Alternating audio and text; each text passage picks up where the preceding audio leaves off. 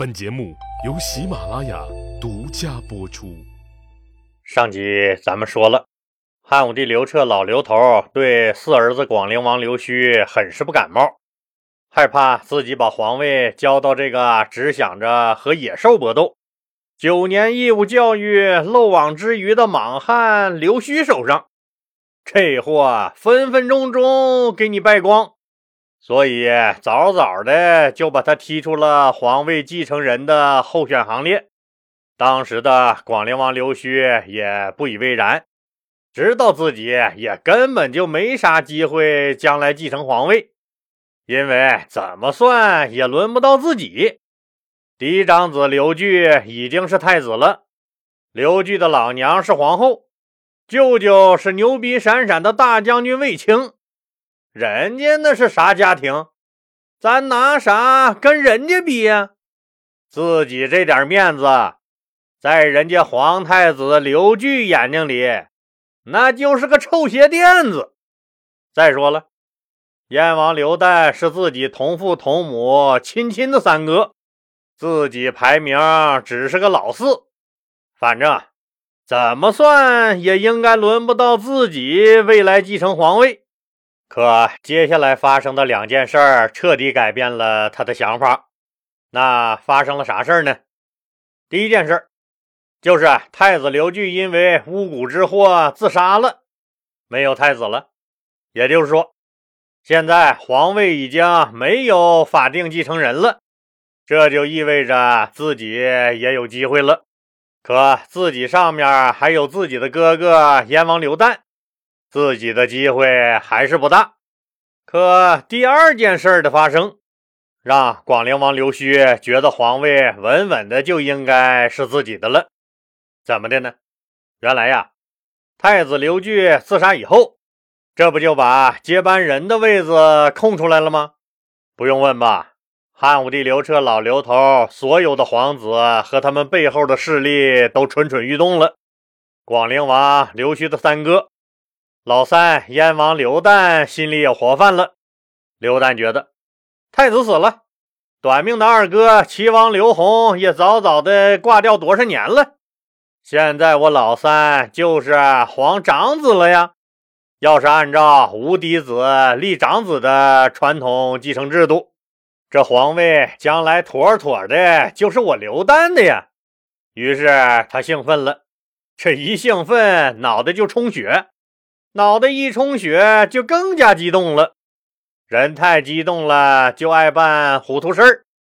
于是，猴急猴急要当太子的燕王刘旦，马上派使者进京，请求让自己速位皇宫，就是请求让自己去皇宫里给老爹当警卫员。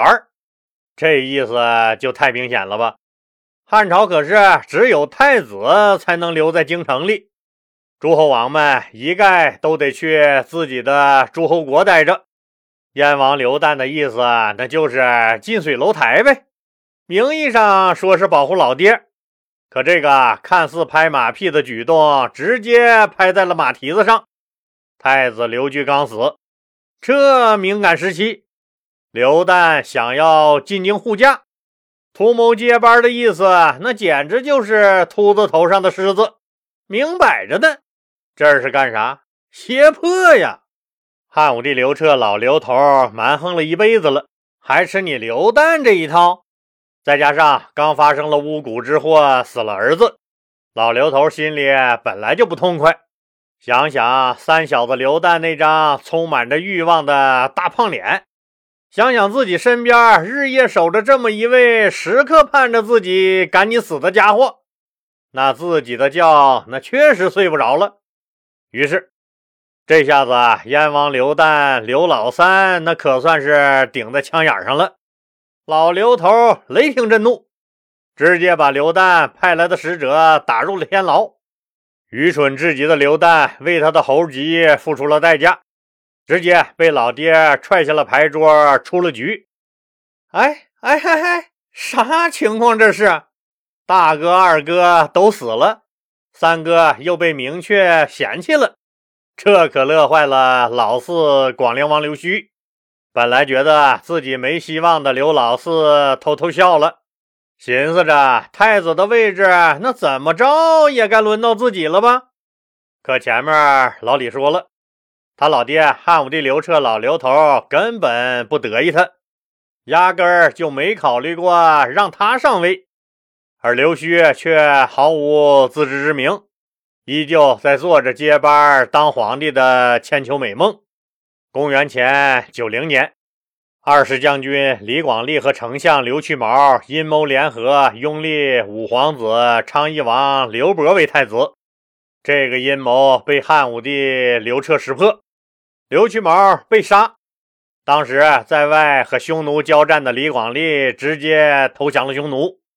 昌邑王刘伯虽然不知情，没被牵连，但把这孩子给吓坏了。天天做噩梦的昌邑王刘伯，没两年就给吓死了。这下子，汉武帝刘彻老刘头在世的儿子，只剩下老刘头厌恶的三儿子燕王刘旦和他老四广陵王刘胥，外加一个尚未摆脱尿不湿控制的六儿子刘弗陵。广陵王刘胥觉得从前面数，从后面数。这太子之位也应该是自己的，稳了。没想到老爹却立了小不点儿刘弗陵当了太子，广陵王刘胥大失所望，也大为恼火。三年以后，老刘头驾鹤西去，八岁的刘弗陵在霍光等五个托孤大臣的辅佐下登基即位，这就是汉昭帝。汉昭帝刘弗陵即位以后。意图安抚三哥燕王刘旦和四哥广陵王刘胥，赏赐给了他俩很多的财物。小皇帝这么优待他们哥俩，照理说他们应该感激才是。可是老三老四这亲哥俩并不领情。你这八岁的小逼崽子刘福陵，毛长全了吗？凭啥你小六子当皇帝？哥俩那都是怒火中烧。三哥燕王刘旦比较直接，他信奉的就是生死看淡，不服就干。说一千道一万，两横一竖就是干。于是，三哥燕王刘旦暗地里勾结中山王的儿子刘长和齐孝王的孙子刘哲等人密谋造反。还散布汉昭帝刘弗陵不是老爹汉武帝的亲生儿子，而是个野种的谣言。结果起义还没正式开始就被熄灭了。汉昭帝刘弗陵念及骨肉亲情，并没有把事态扩大化，也没治三哥燕王刘旦的罪，只是杀了刘长、刘哲他们，这事儿就算过去了。可不知悔改的刘旦误以为刘弗陵不杀他是因为懦弱，所以没老实几天就又出来蹦跶了。他认真复盘了上次造反的整个过程，得出了一个结论，那就是自己想要造反成功，朝中没有几个扛硬的内应是不行的。得出这个结论以后。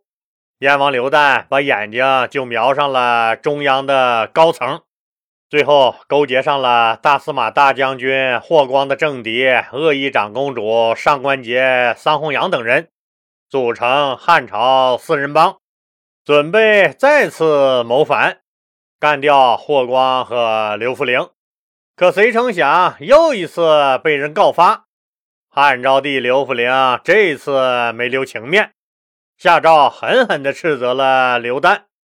刘旦觉得这次自己肯定逃不脱制裁了，没办法，只能自杀了。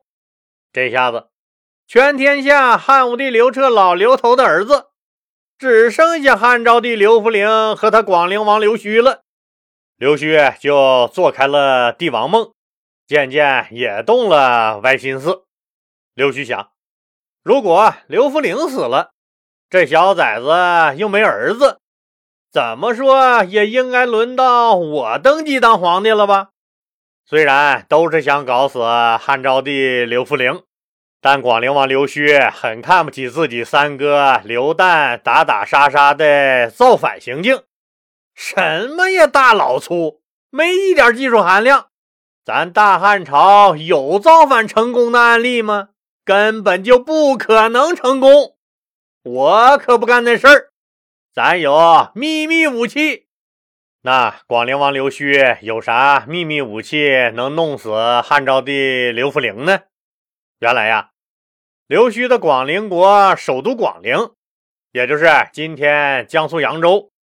那时候他广陵国下辖广陵、江都。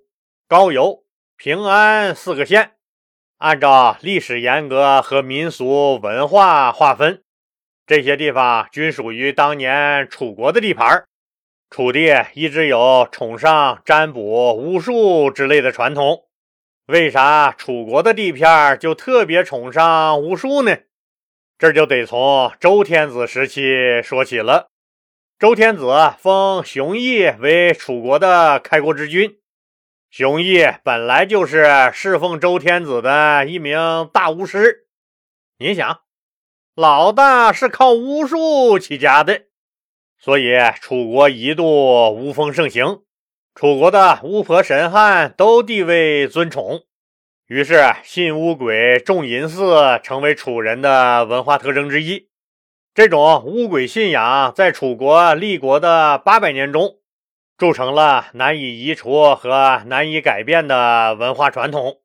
到了汉武帝刘彻时期，楚国灭亡也才几十年儿，占卜巫术之类的传统依然很受追捧和流行。长期生活在广陵的刘须自然对此深信不疑，推崇备至。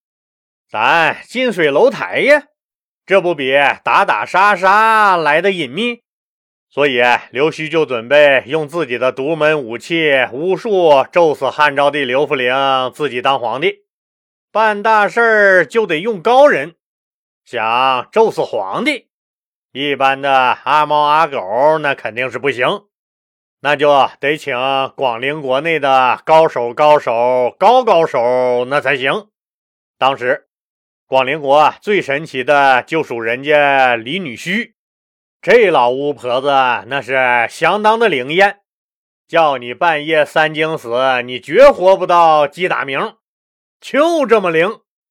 刘须就派人把老巫婆子李女婿请了来，求李女婿请神灵下凡，降灾降祸给现任皇帝汉昭帝刘弗陵，并保佑自己早日上台。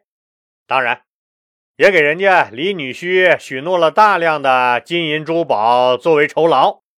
李老巫婆子一看国王这么信任咱，那还说啥呀？整吧！李老巫婆子穿戴好那套行头，嘴里念念有词，开始神叨叨的做法。天灵灵，地灵灵，王母娘娘快显灵！天兵天将我来请，孤魂野鬼两边站，男女妖精快现形，快现形！反正广陵王刘须整天在家搞这些巫术，盼着刘弗陵早点死，好给自己腾个地儿。后来又专门拿出巨额的经费，安排李女婿去巫山祈祷。求祝神灵保佑，成全自己当皇帝的美梦。哎真是巧了，李女婿赶赴巫山祷告的时节，传来了汉昭帝刘弗陵驾崩的消息。这一年，刘弗陵虚岁才二十一岁，皇帝宝座空了出来。惊喜至极的刘须连连称赞。这李女婿可真是个神人呢！他当然以为刘福陵是被李女婿这个老巫婆子咒死的，于是广陵王刘须立马命令手下杀牛宰羊，大肆庆贺，并赶紧为自己将来君临天下做着各种准备。据说啊连登基大典的讲话稿都准备好了。没想到天不遂人愿。在辅政大臣霍光的主持下，他的皇帝梦又一次破碎了。按理这次怎么着也应该人家刘须当皇帝了。可是霍光整死了刘须的哥哥燕王刘旦，霍光怕刘须当了皇帝将来报复他，再加上刘须的年龄比较大，不好控制，而且刘须身边还有一批铁杆亲信，如果让刘须当了皇帝，那他霍光将来就得靠边站了，有可能还会死于非命。于是，在霍光的主持下。汉武帝刘彻的五儿子，原昌邑王刘伯的儿子刘贺登上了皇帝宝座，这可把刘须气坏了。于是故技重施，再次请李大师开坛做法，降灾祸给新任皇帝，诅咒刘贺多灾多难，赶紧让他死翘翘。刘贺这个人，前面老李也讲过。一点他也不会做人，自己本来就是霍光扶持上位的，可他觉得这皇位是他们老刘家的，你霍光就是一奴才，哪凉快你给爷哪待着去，一点不照顾霍光的面子。霍光明白了，自己一点政治资本和好处都捞不着，自己咋就瞎了眼找这么一混球呢？于是赶紧止损，趁着刘贺立足未稳，罗织了刘贺一千多条罪名，让他霍光的外孙女，也就是当时年仅十四岁的皇太后下了个诏书，把刘贺皇帝给废了。广陵王刘须听说又没皇帝了，又高兴了。这李大仙的巫术那太神奇了。这回那怎么着也该轮自己当皇帝了吧？那广陵王刘须又为什么没顺利当上皇帝呢？他接下来还要咋作妖？咱们呢下集接着说。接到喜马拉雅平台的通知，为了迎接喜马拉雅四二三听书节，老李的西米团从现在开始做为期一个月的优惠活动。新加入西米团的同学八五折优惠，老西米团成员续费八八折的优惠活动只有这一个月。可能老西米团成员说：“我这儿还没到期呢，现在还没到续费的时候，而我还想享受这个优惠，那怎么办？”这当然好办，您直接续费就行了。喜马拉雅平台会直接把您的续费期还在您当前费用到期之后延续。好了，老李非常感谢您的支持。